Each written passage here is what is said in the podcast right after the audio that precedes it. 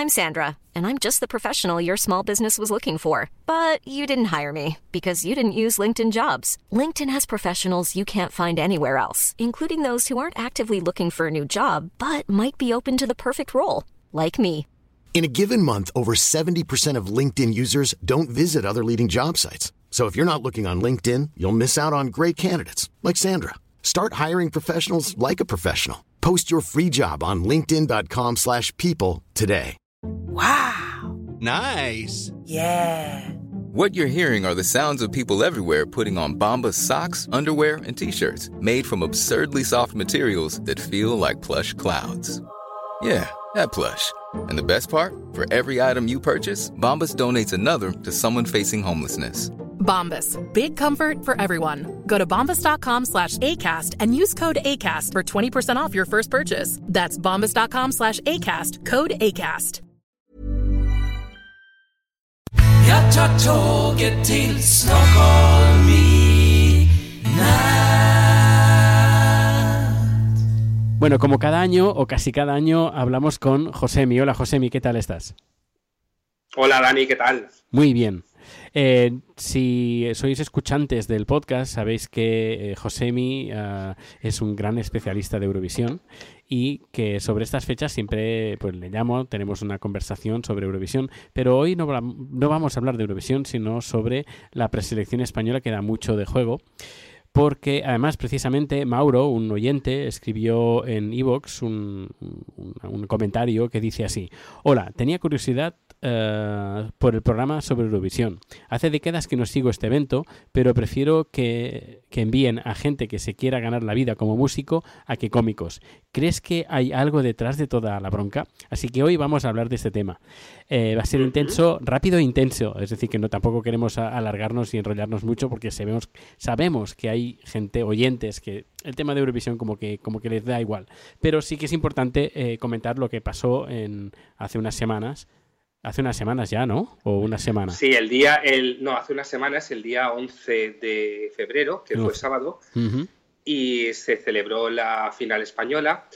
Este año la final española eran seis canciones, eh, como el pasado año también, y cinco iban directamente a la final, que las seleccionaba un comité interno de televisión española, Ujú. y la sexta eh, canción venía de un proceso previo que se había hecho por la web de televisión española, Ajá. y a la que acudieron 30 cantantes. eh, bueno, de esos 30 quedaron 10, de esos 10 eligieron a 3 y en- hicieron una final eh, que la, la emitieron por internet, por streaming, Sí. y quedó una cantante ganadora que era Leclain con el tema Ouch. Entonces, eh, Leclain, que era la, digamos, la candidata web, Sí. eh, se unió a Paula Rojo, que es una cantante que es conocida aquí en España por la voz, a Maika, que es una cantante conocida aquí en España por la voz, eh, a Mario Jefferson, que fue conocido porque fue finalista en Operación Triunfo, a Mirela, que es una clásica de las preselecciones Sí. españolas, y luego a un tal Manel Navarro, que nadie sabía quién era.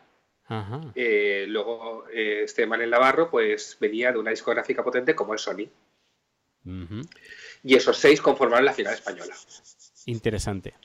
Y ahí, bueno, la gente que no vio el- la gala la puede ver en la página web de Televisión Española, yo creo que está ahí y la pueden visualizar. Sí, sí, Sobre sí. todo- o sea, aún no- se puede ver. Sí, Fue sí. vergonzosa. Tanto. Sí, claro, eh, tú que vives en Suecia estás acostumbrado a un evento como el Melody Festival, en que no Sí. tiene absolutamente nada que ver con una preselección que parece sacada de de una una televisión digna local. televisión local. Sí. Sí, una digna televisión local, sí. Mm.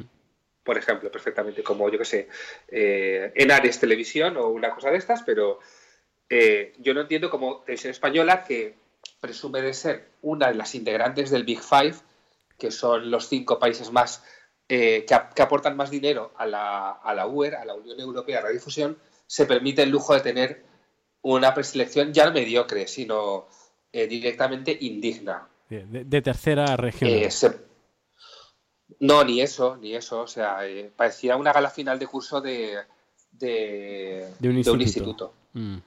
Sí, sí. Eh, entonces no, no aprovechan eh, la tecnología, no aprovechan el sonido, no aprovechan, no sé, es que estamos, señores, estamos en el siglo XXI, en 2017. No puedes hacer una gala de, del 2001. Pero bueno. Mm. El caso es que en esa eh, preselección Sí. eh, las máximas eh, favoritas a priori eran Mirela, con un tema de, de- de corte latino, digamos, que lleva por co- título contigo. Eh, era Manel Navarro, que lleva un tema que se llama Do It For Your Lover. Y también Leclain con un tema pop eh, que hemos dicho que se llama Up, que lleva por título Ouch, que está completamente interpretada en inglés. Ujú. Eh, este año había tres jurados, los tres venían del mundo de la, de la radio. Eh, Xavi, Xavi Martínez, que es locutor de los 40 principales. Eh, Javier Cárdenas, que además de trabajar en televisión española, es el presentador de, de Levántate y Cárdenas de Europa FM. Y luego Virginia Díaz, que, lleva, que tiene un programa en, en Radio 3 y además es la presentadora de Cachitos de, de Hierro y Metal o algo así, de Cromo y Hierro creo que es Sí. de la 2 de televisión española. Bueno, pues estos tres jurados eh, evaluaban las seis canciones y eh, su voto eh, era el 50% del- de la nota global, digamos, de, los Sí. de la puntuación. sí, sí. El otro 50% venía pues del televoto, del televoto como viene haciendo televisión española desde 2009. ¿Qué pasó? Desde 2009, no, perdón, desde 2001. Desde, desde- exacto, desde 2001. El, el televoto es lo que contaba. ¿Qué pasó? Que Xavi eh, Martínez y Virginia le dieron la peor puntuación a Mirela y la máxima puntuación a Manel Navarro. Sí, eso ya... ya- Eh, Javier Car y eso cuando ya claro, lo vi, eso- ya sonó, ya dices, buf. Ya, y eso... Claro, suena, porque si son las máximas favoritas de, de- para ganar el, el concurso, que favorezcas a un candidato y hundas a la otra, canta mucho.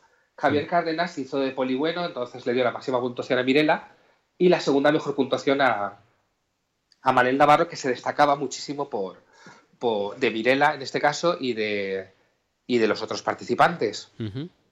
El problema llegó cuando vino la votación del público. La votación del público eh, contabilizaba por tres, digamos, y le dieron la máxima puntu- puntuación a Virela y dejaron a Manel Navarro en tercera posición.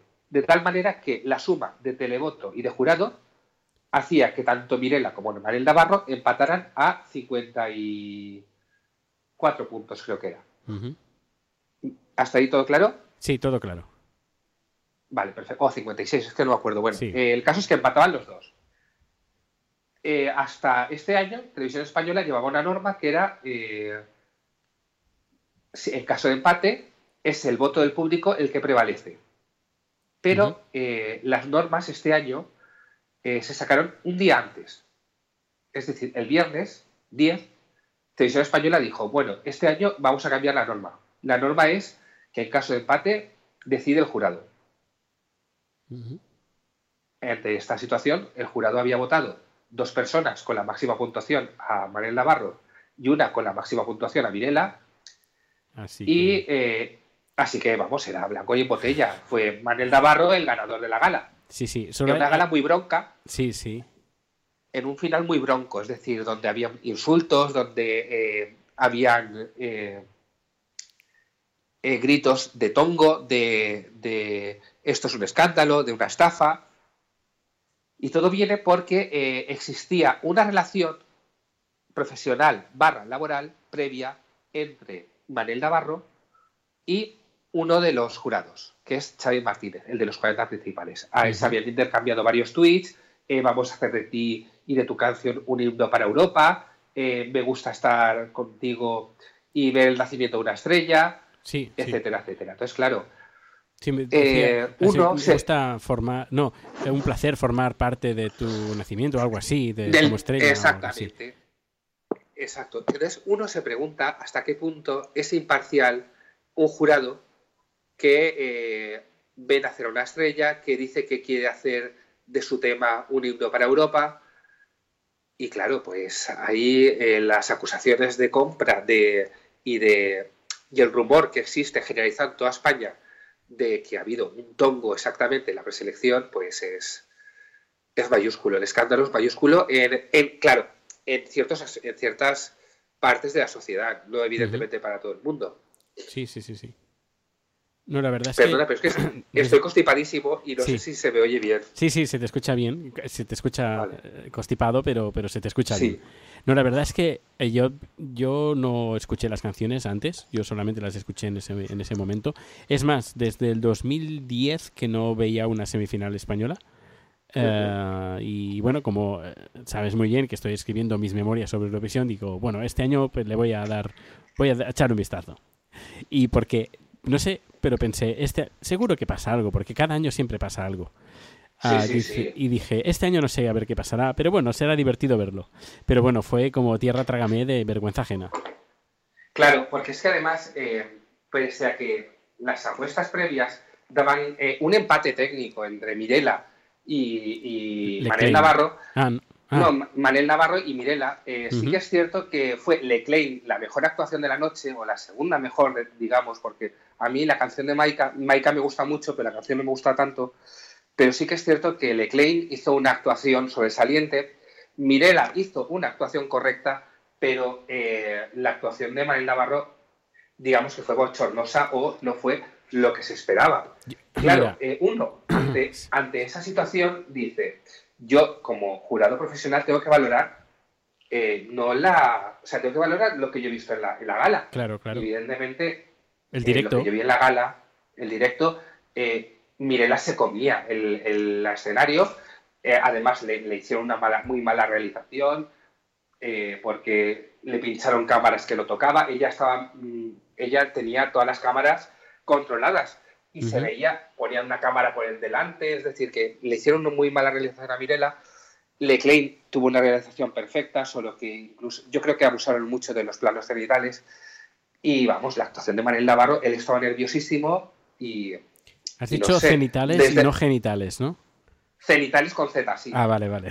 Sí, desde arriba, desde arriba, Sí, sí, para sí. que se viera el efecto en el, en el suelo del plato. Sí, sí, sí. Y- Que, que estuvieron como 20 segundos o 30 segundos en una toma. Sí, 30 segundos en una toma. O sea, Ah. no sé ahí con... Vamos, es que eh, los medios de televisión española, pues eso, dejan mucho que desear. Y, y la actuación de Manel Navarro, evidentemente, para mí fue, si no la peor, la segunda peor de la noche. Claro, que dos personas le den el 12 y, y digas, eh, y el otro el 10, dices, aquí ha pasado algo, o sea, Mm. esto no me cuadra. Claro, yo escuchando la No canción cuadra, no de, de Manel, eh, de estudio, Mm. ya el día después o dos días después, es que no tiene nada que ver con lo que hizo él en directo. Nada. Claro, Son dos canción canciones bien, diferentes. tú- claro, tú dices, la canción está bien, porque de hecho, pues eh, a, ninguno le desagradaba eh, la idea de que fuera Manel Navarro, pero lo que sí que es cierto es que el, el- parece un tongo. Y eh, así se lo han hecho saber incluso los grupos políticos, porque esto ha llegado al Parlamento. eh, hay grupos políticos. eh, dice que el PP, que también ha tomado cartas en el asunto, yo no he visto el escrito. Lo que sí que te puedo decir es que yo he visto los escritos de Unidos Podemos y del PSOE interpelando al director de Televisión Española por este escándalo. Y la directora de, entretenimiento de Televisión Española, Toñi Prieto, también va a tener que dar explicaciones a un comité de ética de, de la Casa de, de de Televisión Española porque eh, el supuesto amaño no parece tan supuesto, es decir, que sí que, que parece que hay algo detrás. Incluso se vio, por ejemplo, a Toñi Prieto hablando con el jurado mientras en España veíamos una actuación horrorosa, Oh, sí, es verdad. eh, muy absurda, de, de un mix de canciones y, veíamos al, al presentador haciendo unas entrevistas completamente improvisadas, sí que se veía a los mismos, eh, la misma gente que fue al, al plató, veía a Toñi Prieto hablando con los tres jurados con un iPad de por medio. Es decir, no sabíamos si estaba enseñando el, eh, cómo iban las votaciones o cómo tenían que votar de tal manera que hubiera un empate y que además el día anterior justamente dijeran que fuera el jurado quien desempatara. Entonces todo esto suena muy mal, es decir, que eh, huele, huele a chamusquina y desde luego eh, sé que la, la casa discográfica de Mirela y la productora están, están tomando cartas en el asunto. Ya he dicho que Unidos Podemos y que el PSOE también han, han hecho escritos. Algo ha pasado ahí. Sí, hubo una presunta agresión, ¿no? Una presunta agresión, exactamente. porque Digo presunta vio. porque en, te- en teoría eh, Manel Navarro, Manel, no, perdón, eh, Xavi, Xavi, el de, bueno, el Martínez. jurado, Xavi Martínez Sí. decía que tiene una grabación, pero en teoría no la ha hecho pública. Pues ni la ha hecho pública, ni la ha denunciado, ni, ni se sabe nada. Además, incluso eh, en un primer momento acusaron a, a uno de, de los componentes del equipo de Leclerc, eh, o, un- o uno de los coautores de la canción, Sí. Eh, la novia, que además es modelo y es famosa en España, eh, bueno, famosa, pues sí, no, es conocida, eh, salió defendiendo a su, a su pareja diciendo que esa agresión había sido falsa. Y sin embargo, al día siguiente, el grupo Prisa, que es la, el grupo donde trabaja mm, Manel, eh, Xavi Fernández, eh, indicó que había sido un eurofan seguidor de Mirela Sí, sí, sí. para no acusar directamente a, a esta persona del entorno de Leclerc. Sin embargo, Javier Cárdenas, en, eh, en Levántate y Cárdenas, en Europa, en Europa FM, lo que sí que está apuntando es directamente el entorno de Leclerc como el, el presunto agresor.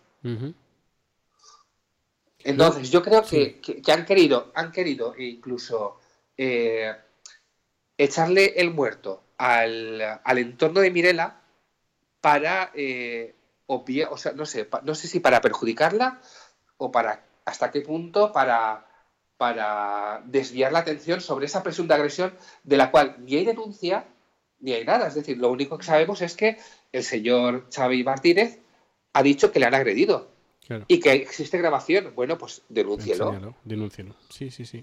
No, no, no, a mí no me hace falta que me lo enseñe. Usted lo denuncia, va a la comisaría o pone eh, manos, eh, o sea, o se va al juzgado y pone una denuncia. Mm. Y entonces, eh, cuando se resuelva esa denuncia, pues bueno, diremos, no ha sido la persona agresión, ha sido la agresión. Luego, la hija de Toñi Prieto se ve que trabaja en la misma discográfica que Manel Navarro, ¿no? Sí, no es que trabaje en la misma discográfica, sino que además forma parte del equipo de management de Manel Navarro. Y la señora Prieto eh, dijo que eso era completamente falso, que ella llevaba 10 años trabajando, la hija llevaba 10 años trabajando para Sony, cuando se ha demostrado que no, que solo lleva dos. Es decir, eh, y justamente lleva dos. Y tú dirás, ¿y qué tiene que ver ese dos? Bueno, pues eh, hasta 2014 todos los artistas eh, venían directamente o de Universal o de Warner, De Warner, sí. Eh, de, de Warner y algunos de Universal. En, eh, pero en 2015 se contrata directamente a un artista de Sony Music, que era Edurne. No sabemos muy bien por qué. Hubo, no hubo preselección, directamente hubo una, una selección interna y dijeron, Edurne, vas a ir a Eurovisión, vas a ir con este tema, tú perteneces a Sony Music, no eres de la cantera de Warner. O sea, y ya la relación comercial que tenía Televisión Española con Warner desaparece y parece ser que es Sony Music la que, la que corta el bacalao ahora. Sí, porque eh, Warner recuerdo que, por ejemplo, pusieron a- en el 98 a Lidia, que también fue, también Sí. fue por, por Warner. Y luego los últimos años con OT, Pastora Soler. Pastora Soler, con, War, eh, con Universal, que es Vale Music, que, que fueron los que llevaron Operación Triunfo. Sí, no, pero Pastora Soler es de Warner, eh, El Sueño Morfeo era de Warner y eh, Ruth Lorenzo creo que también llegó a firmar con Warner,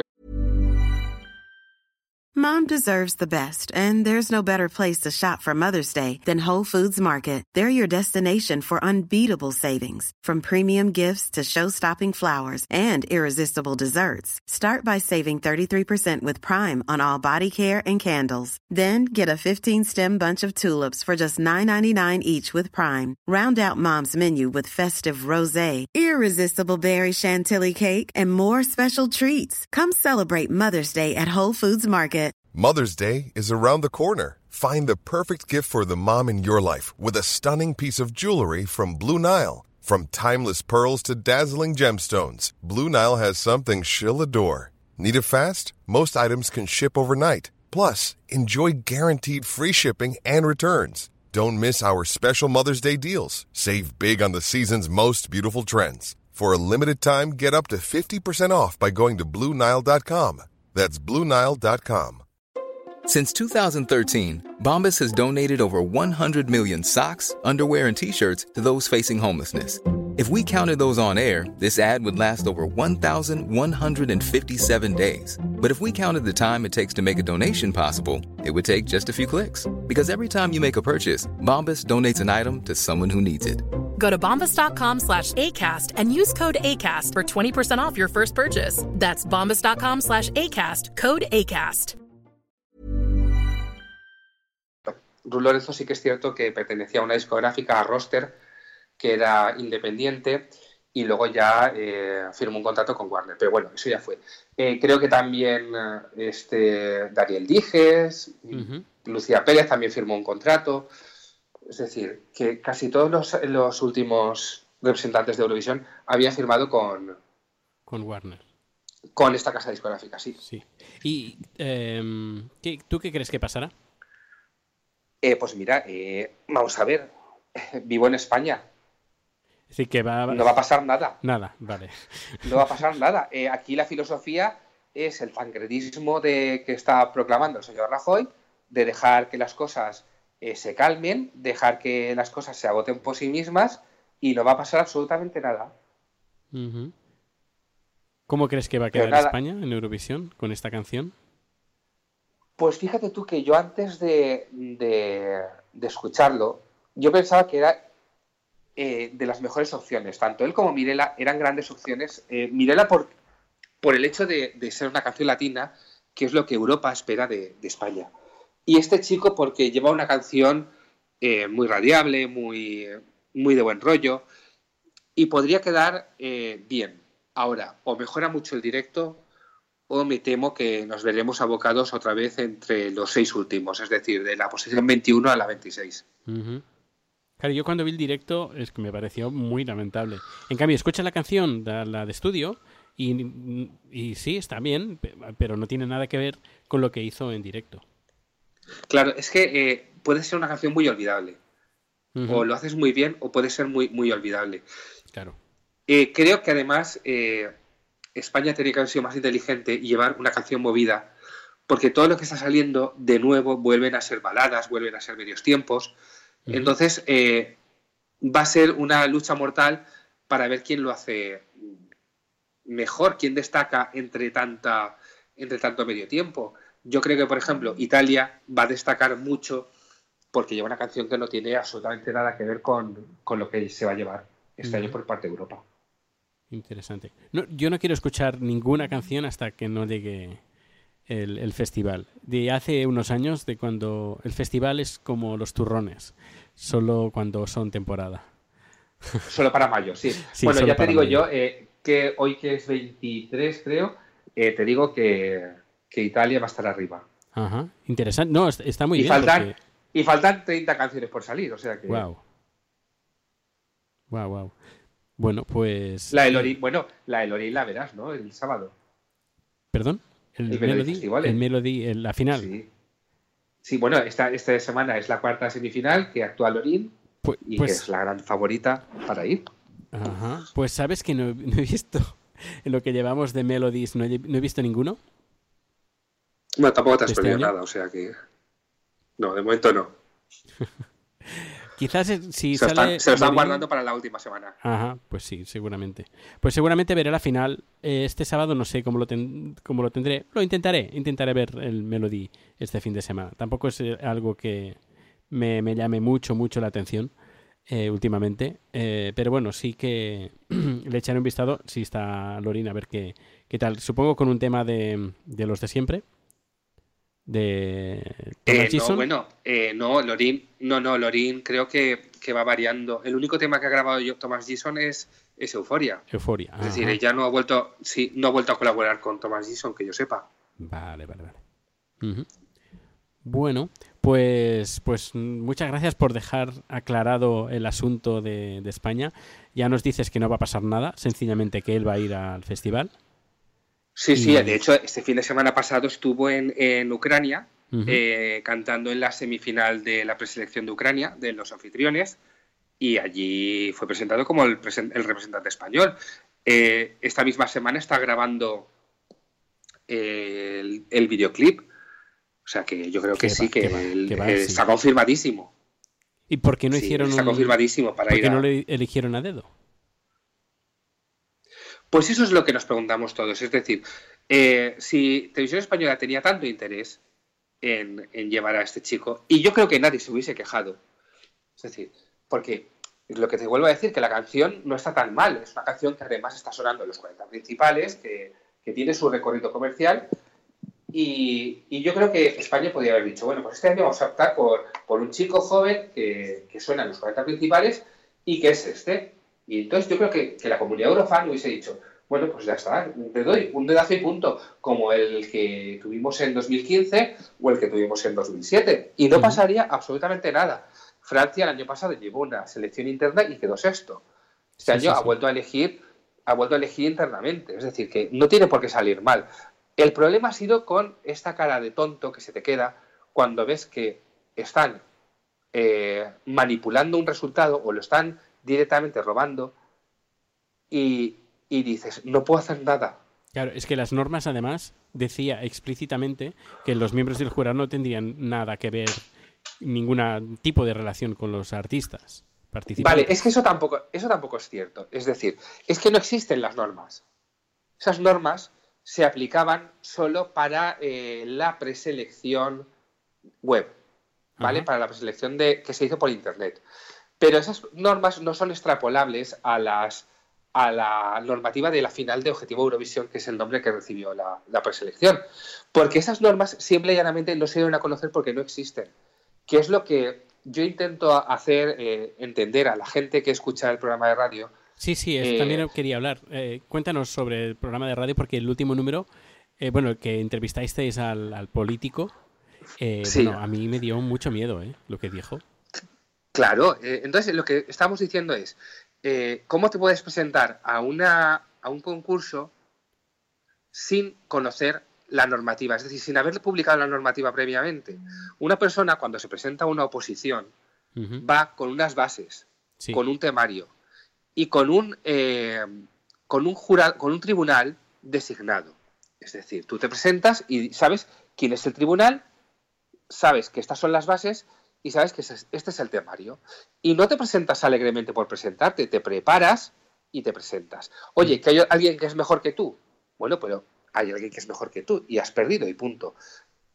Aquí, ¿cuál es el problema? Aquí el problema es que el mismo viernes se nombra al jurado, se cierra al jurado, se eh, publica en las webs y además se dictan la normativa de, de- en caso de empate, digamos. Claro, eh, los artistas ya han hecho un desembolso previo Claro. para poder a- asistir a la gala.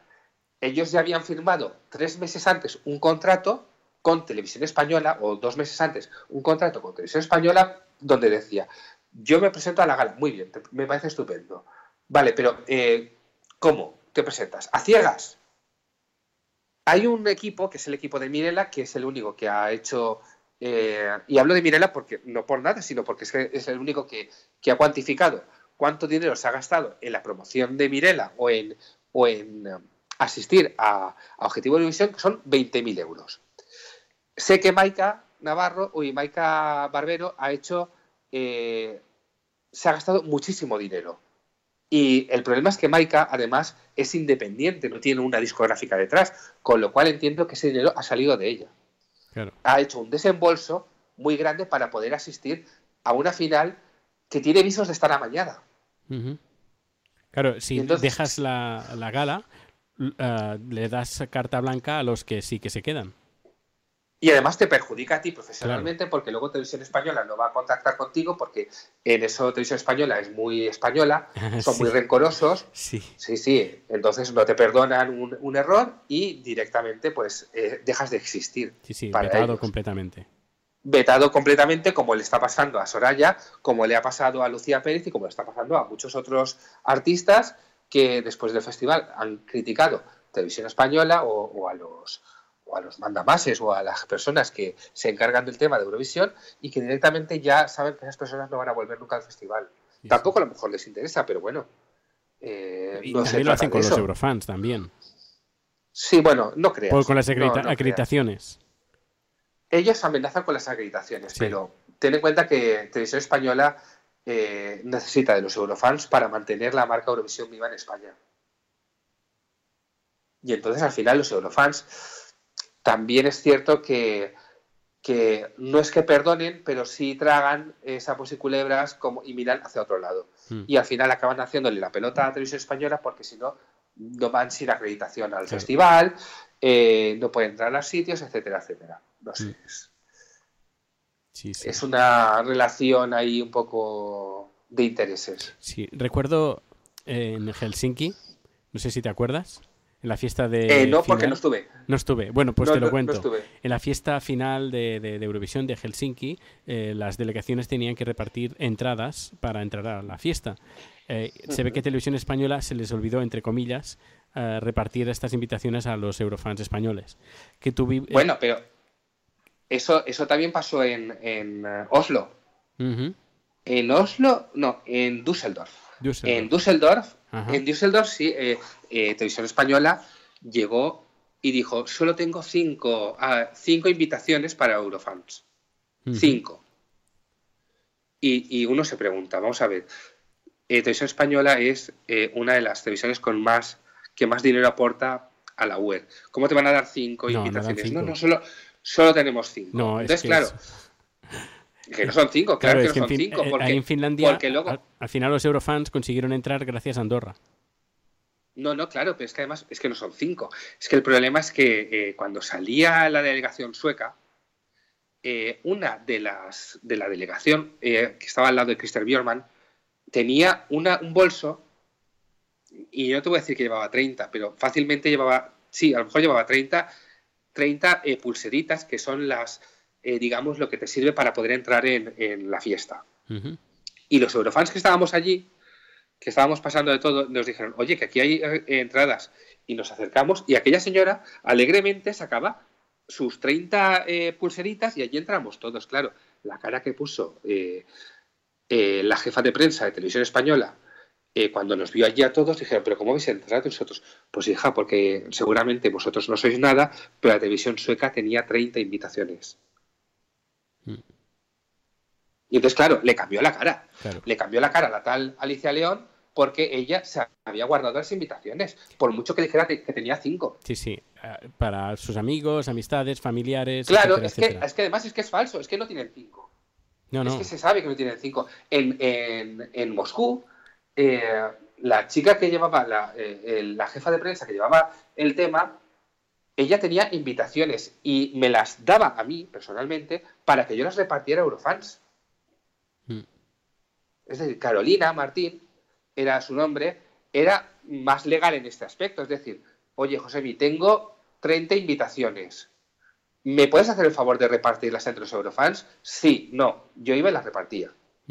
Tengo 30 y me daba 30, ¿eh? Sí, sí, sí. Incluso me dio hasta entradas, hasta entradas para ver las galas, pero entradas de, de dinero. Decía, es que nos han dado entradas para dar. Sí, sí, también repártelas para quien no tenga. Sí, sí. eh, eh, Eso con Andorra también no pasaba. tenga. Con Andorra también pasaba. Nos daban Y es que entradas yo para repartí, repartir. yo re- claro, yo repartí entradas a gente que no tenía entrada para esa noche en, la- en- en el Olimpiski. Mm. Porque la señorita Martín me las dio para que las repartiera. ¿Cómo es posible que de un año para otro cambia la, la jefa de prensa o la delegada de prensa y ahora, a partir de ahora ya eh, todo es oscuro, eh, no hay nada, no hay invitaciones, no hay... Y tú ves que entra gente de otros países. O sea, es que yo entré a una fiesta en, en, en Düsseldorf precisamente con la delegación de San Marino Qué fuerte.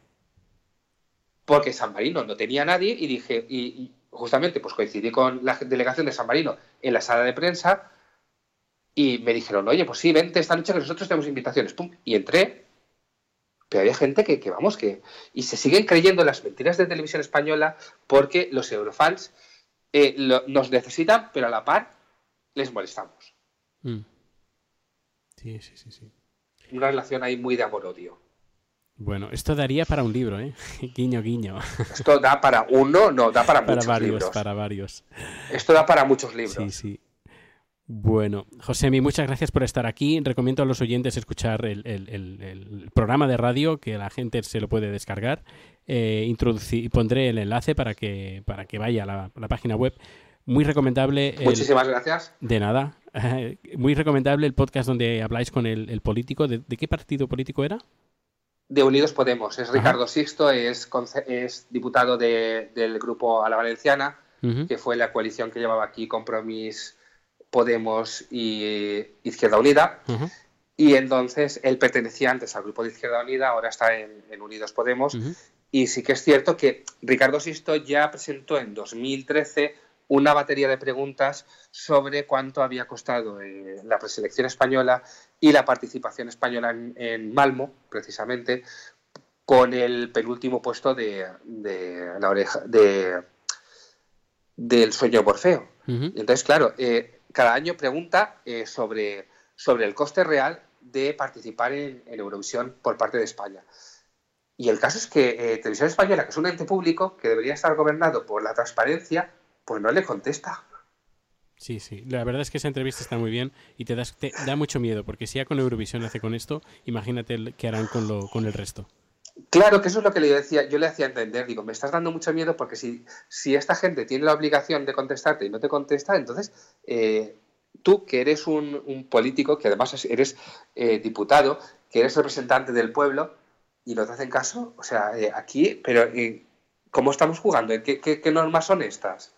Mm. ¿Qué- qué- cómo, cómo pretenden que yo eh, cumpla una, no sé, eh, la legislación vigente en materia de, de no sé, de, de gobierno civil y, y estos no, estos son impunes, están por encima del bien y del mal. Y es que eh, eh, la actitud de, de tancredismo del Partido Popular ha hecho mucho daño en España. Ahora eh, nadie es responsable absolutamente de nada, todo el mundo pasa, pues si ya se ve lo que pasa aquí. Es decir, es que aquí nunca pasa nada. Nada, nunca pasa nada. Ay, qué lástima. Da, da miedo, da miedo, Mm. Dani, da miedo. Sí, sí, sí. De vez en cuando echamos de menos la, la- la ética política y profesional de, de muchos países del norte de Europa. Ya no voy a decir Suecia, pero sí de, de muchos países del norte de Europa, en el que cualquier caso mínimo de corrupción hace que la gente dimita. Mm. Sí, y aquí sí. dimitir es un verbo ruso, se ve. Ay, bueno. Bueno, Josemi, seguimos en contacto. eh, Muy bien. Y contaremos más cositas más adelante. Y pues nada, Cuando pues- quieras. Pues muchísimas gracias por estar aquí en Haciendo el Sueco. A ti. Hasta un luego. saludo a todos los oyentes del podcast y, y de verdad que os tengo mucha envidia de, de vivir en Estocolmo en estos momentos. Ay, sí, me, me imagino, me imagino. Pues nada, un beso muy fuerte y nos escuchamos bien pronto. Hasta luego. Un abrazo, muchas gracias. Chao. Normally, being a little extra can be a bit much, but when it comes to healthcare, it pays to be extra. And United Healthcare makes it easy with Health Protector Guard fixed indemnity insurance plans. Underwritten by Golden Rule Insurance Company, they supplement your primary plan, helping you manage out of pocket costs without the usual requirements and restrictions like deductibles and enrollment periods. So when it comes to covering your medical bills, you can feel good about being a little extra. Visit uh1.com to find the Health Protector Guard plan for you. Hey, it's Danny Pellegrino from Everything Iconic. Ready to upgrade your style game without blowing your budget? Check out Quince. They've got all the good stuff shirts and polos, activewear, and fine leather goods, all at 50 to 80% less than other high end brands. And the best part? They're all about safe, ethical, and responsible manufacturing. Get that luxury vibe without the luxury price tag. Hit up quince.com slash upgrade for free shipping and 365 day returns on your next order. That's quince.com slash upgrade.